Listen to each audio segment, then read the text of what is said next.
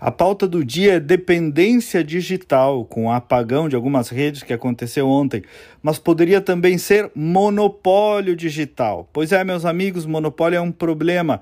Há tempos venho dizendo aqui, seja ele do setor público ou do setor privado também. E por incrível que pareça, a disrupção que ocorreu com a era das redes sociais, justamente quebrando os monopólios de informação, estavam e estão em risco. As redes ampliaram a participação popular e concederam maior igualdade de volume de voz, digamos assim, entre o microfone do povo, das pessoas comuns e das instituições, dos políticos, das celebridades. Mas eis que as donas dessas plataformas, as chamadas Big Techs, foram reduzindo as grandes redes sociais a menos de 5, 6, 7 aí, pelo menos as maiores, e passaram atenção a fazer gestão de conteúdo.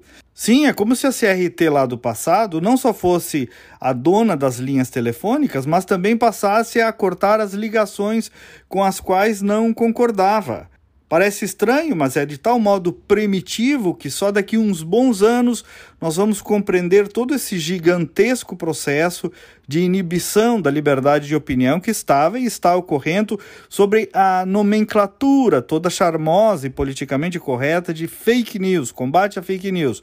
Agora, a questão incrível é que a maior parte das instituições, jornalistas, políticos pensam estar agindo pró-democracia quando exigem que o conteúdo do que falamos, pensamos, dizemos, postamos, opinamos seja dirigido lá pelo senhor Mark Zuckerberg. Tem fake news? Ora, claro que tem. O problema, meus amigos, é quem decide o que é mentira, o que é verdade, especialmente em termos de narrativa política. O meu querido amigo Ibsen Pinheiro, que foi vítima de um grande erro de apuração jornalística, ele dizia o seguinte: não se corrige erro de apuração jornalística com inibição da atividade jornalística. Para os problemas da própria imprensa, a solução é mais liberdade de imprensa e não menos. O raciocínio é absolutamente o mesmo agora, só que agora é para o povo, para o tiozão do WhatsApp. Não serão os impérios de tecnologia, não serão os governos, as agências de checagem, não serão decisões judiciais.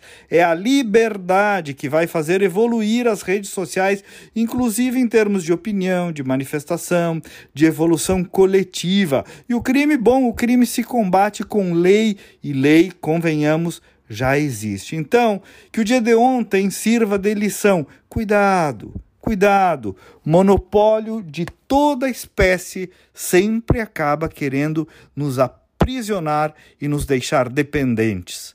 Até amanhã e vamos com fé.